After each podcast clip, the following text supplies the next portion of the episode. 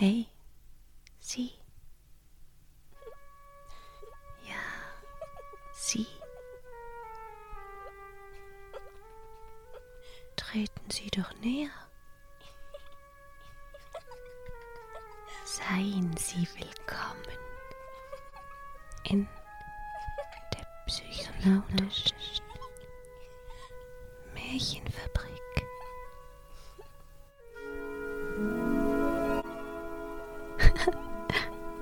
Sehen und staunen Sie.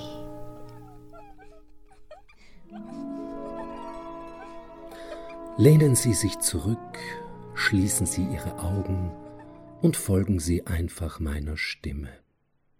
Wo es war oder wo es nicht war, das weiß ich nicht. Auch wann es war oder wann es nicht war, kann ich nicht sagen. Aber wenn es war, dann war es wahrer als alles, was je war.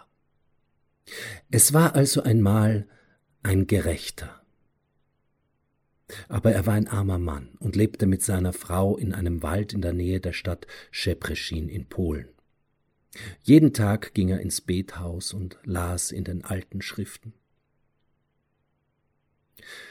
Der alte Mann und seine Frau hatten nur zwei magere Ziegen, und sie lebten von dem bisschen Milch, das die Ziegen gaben.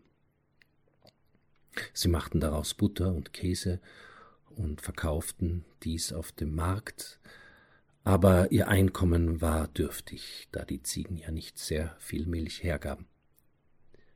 Eines Tages hatte die Frau die Ziegen auf das Feld geführt und vergessen, sie anzubinden. Als sie zurückkam, waren sie verschwunden. Sie ging nach Hause und klagte ihrem Mann, oh, ich habe vergessen, die Ziegen anzubinden. Es tut mir leid, ich habe nun alles, was wir haben, ist nun verloren. Aber am Abend kamen die Ziegen zurück. Und sie gaben plötzlich so viel Milch, wie sie noch nie gegeben hatten. Am nächsten Tag vergaß die Frau wieder, die Ziegen anzubinden. Und wieder waren sie verschwunden und wieder kamen sie am Abend zurück und gaben so viel Milch, wie sie noch nie gegeben hatten. So ging das ein paar Tage. Natürlich ließ die Frau nun die Ziegen ganz absichtlich frei herumlaufen. Und jedes Mal kamen sie nach Hause zurück und gaben so viel Milch, wie sie noch nie gegeben hatten. Und der Mann und die Frau verkauften ihre Milch in der Stadt. Und da stellte sich heraus, dass diese Milch den Menschen Heilung brachte. Wer krank war, wurde durch den Genuss der Milch wieder gesund. Selbst Kranke, die an ganz schweren Krankheiten litten, wurden wieder gesund, nachdem sie von der Milch getrunken hatten. Bald gab es in der Stadt Schepreschin keine Kranken mehr. So verging eine Woche, und am Samstag war der Mann wieder ins Bethaus gegangen und hatte im Talmud gelesen.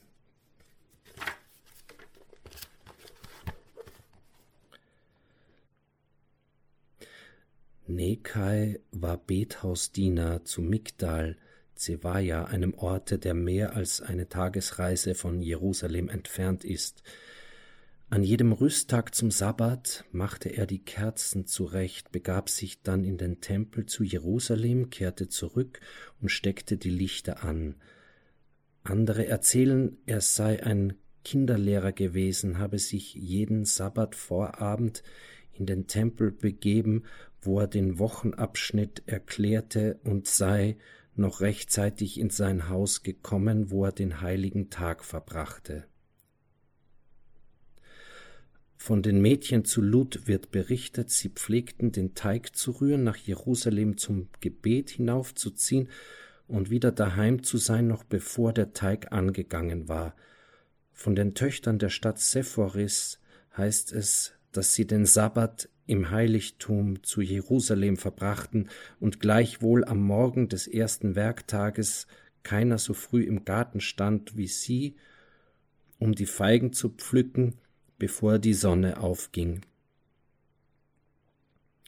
Es war einmal ein Ackersmann im Lande Israel, der pflügte mit einer Kuh, die sich plötzlich vom Joch befreite und ihm davonlief. Er rannte ihr nach, aber sie ließ sich nicht fangen, und ehe er sich's versah, war er im Lande Babel.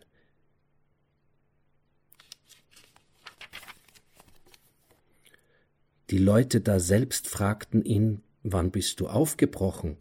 Er sagte, heute. Sie fragten, welchen Weg bist du gezogen? Lass ihn uns sehen. Er wollte ihnen die Straße zeigen, konnte sie aber nicht mehr entdecken. Was war geschehen? Auf unterirdischen Gängen waren sie alle gegangen auf Höhlenwegen, die seither verborgen sind.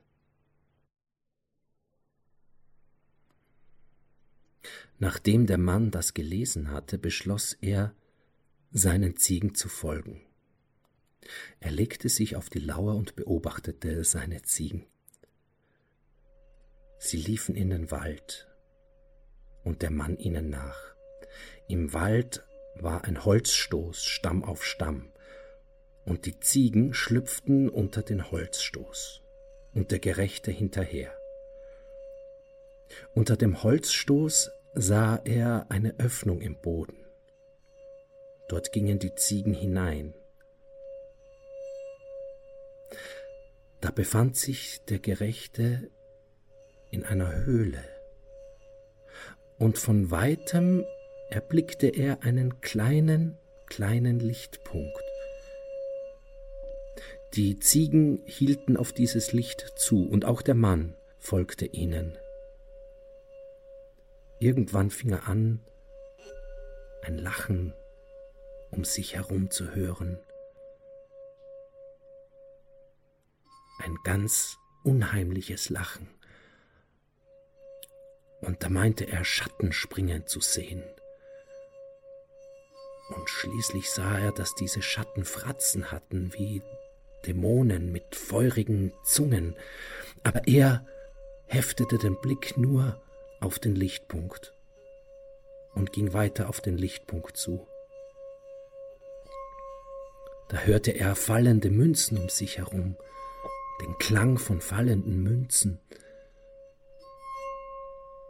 Und nackte Frauen sah er im Augenwinkel, aber er, er konzentrierte sich immer nur auf diesen Lichtpunkt und ging auf den Lichtpunkt zu, und der Lichtpunkt wurde größer und größer, und als er dort angekommen war, sah er, dass es eine Öffnung war.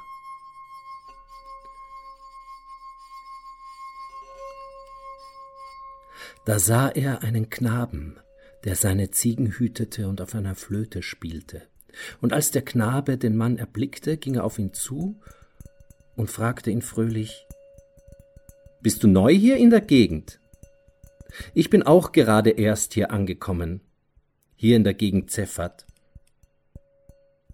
Bisher bin ich mit meinen Ziegen in den Bergen von Jehuda und Jerusalem herumgestreift.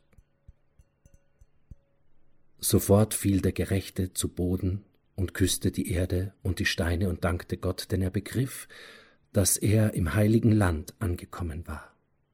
Er setzte sich nieder und begann einen Brief zu schreiben an die Juden von Szebreschin in Polen und an alle Juden in der Diaspora. Er rief sie auf, den Ziegen zu folgen und ins Land Israel zu kommen. Und er fügte noch hinzu, dass sie sich in der Höhle nicht zu fürchten bräuchten und einfach nur auf den Ausgang blicken und immer weitergehen.